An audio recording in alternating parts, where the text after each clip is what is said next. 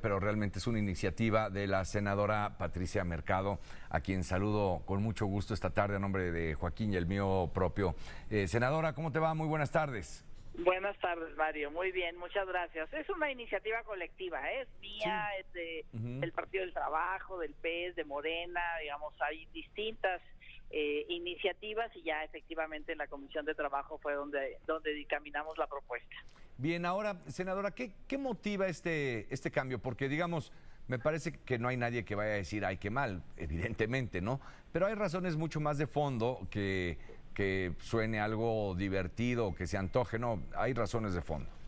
Así es. Eh, en primer lugar, pues efectivamente nos dice mucho que no somos uno de los países más productivos, más competitivos ni de América Latina, ni de los países que integramos la OCDE, ¿no? Que es este bloque de países de economías de ingreso medio y ricas que tenemos en el, en el mundo. Entonces somos de los menos productivos y somos los que más trabajamos, 500 horas más del promedio de, estos, de estos países y que tenemos menos vacaciones. Es decir, el país que menos tiene en América Latina y en la OCDE tiene 10 días, nosotros tenemos 6. Entonces, primero la evidencia de que andamos en un mal camino, es decir, no podemos, eh, más bien al contrario, se demuestra que más horas de trabajo y no descanso de vacaciones no nos trae mayor productividad. Y sobre todo después de la pandemia, como que la valoración, sobre todo de las generaciones más jóvenes de trabajadores y trabajadoras en nuestro país, pues son, son la mayoría, eh, después de la pandemia, ¿no? Eh, pudimos valorar mucho más lo que significa la salud física y mental y también valorar digamos, una nueva relación entre la vida familiar, la vida personal y la vida y la vida laboral. O sea, son como nuevos valores, ¿no? Este lo que lo que valoramos las personas. Entonces, todo esto eh, un, un, país además también muy estudiado, México somos uno de los países con mayor estrés laboral y, y, estos ambientes pues finalmente son ambientes tóxicos para la productividad, no hay un buen ambiente, no hay una buena conexión entre la empresa y los trabajadores. Y eso platicamos también con las cámaras, hubo parlamento abierto, por supuesto obviamente con los sindicatos y con grupos de trabajadores. Y finalmente claro que nadie como, como decías hace un momento, nadie dijo, no, ¿sabes qué? Está bien como estamos y que no se mueva, ¿no? Todo el mundo decía, sí, vamos a movernos, tenemos más de 50 años con estos seis días de trabajo, la realidad ya cambió y entonces vamos a, discutir cuántos, ¿no? La OIT recomienda 18. Y bueno, pues quedamos entre 18 y quizás propuestas de dos más o de tres más, quedamos en doblarlo, que sería 12 años, el 12 días el primer año y después 222 hasta llegar a 20.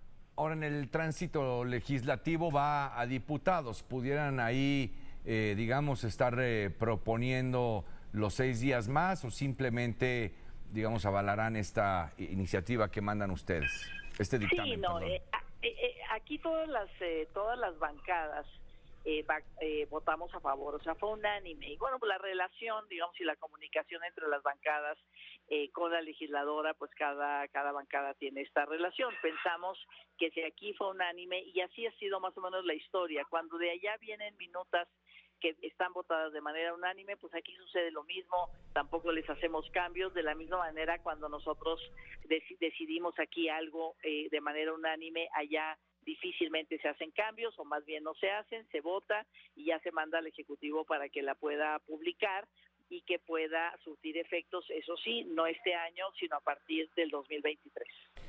Bien, ahora, senador, fíjate que recuerdo eh, alguna charla que tuve con Rosario Robles, más allá de la circunstancia actual, esto ya fue hace muchísimo tiempo, pero bueno, ella promovía en aquel entonces que así como hay días de maternidad, que hubiera de paternidad. Esto creo que es un tema importante y que me parece eh, ameritaría una revisión futura más adelante, pero si ya estamos en temas laborales sensibles que tienen que ver con el espacio, el esparcimiento para los trabajadores, decían, bueno, ¿y, por qué los días nada más son para la madre, no? Si el padre tendría que en ocasiones también atender algunas circunstancias, no al momento del parto, pueden ser días de paternidad, cuando hay el festival de la escuela, cuando hay el no sé qué de la graduación de los chavos o lo que sea. A ver si esto puede quedar ahí en consideración, pero es importante también. Sí, no, no, por supuesto. Ya aquí en el Senado, las comisiones unidas, la Comisión de Trabajo, a, partir de muchas propuestas, yo también presenté una iniciativa y otros presentaron una iniciativa sobre permisos eh, paternos que implica que al inicio de la vida los hombres eh, digamos, tienen estos permisos para estar con sus criaturas. Y ya votamos, votamos un mes un mes de permisos paternos, ¿no? Las mujeres tienen 45 días antes y 45 días después del parto por el amamantamiento y tal y la recuperación física de las propias mujeres pues cuando tienen cuando tienen un parto. Pero aquí ya votamos eso. Lo que no ha pasado es que no lo hemos votado ya en el pleno para que se vaya a la Cámara de Diputados, pero tanto iniciativas de senadores y senadoras como una una eh, resolución del Congreso de Nuevo León, una propuesta que por cierto hizo Luis Ronaldo Colosio cuando era diputado local, se votó allá en el Congreso de Nuevo León que se mandara aquí al Congreso de la Unión y bueno, se, se mandó aquí al Senado esta propuesta también de permisos paternos hasta un hasta dentro de un, hasta un mes.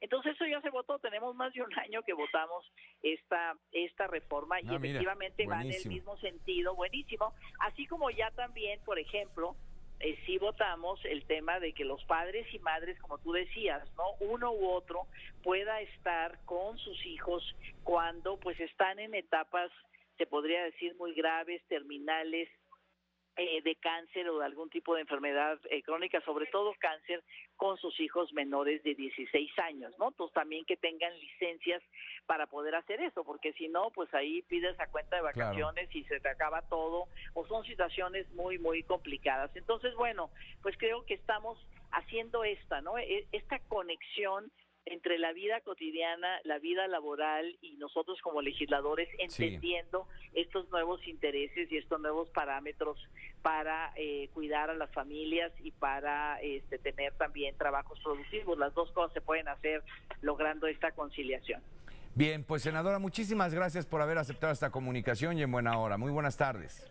Buenas tardes, Mario. Gracias. Hasta luego.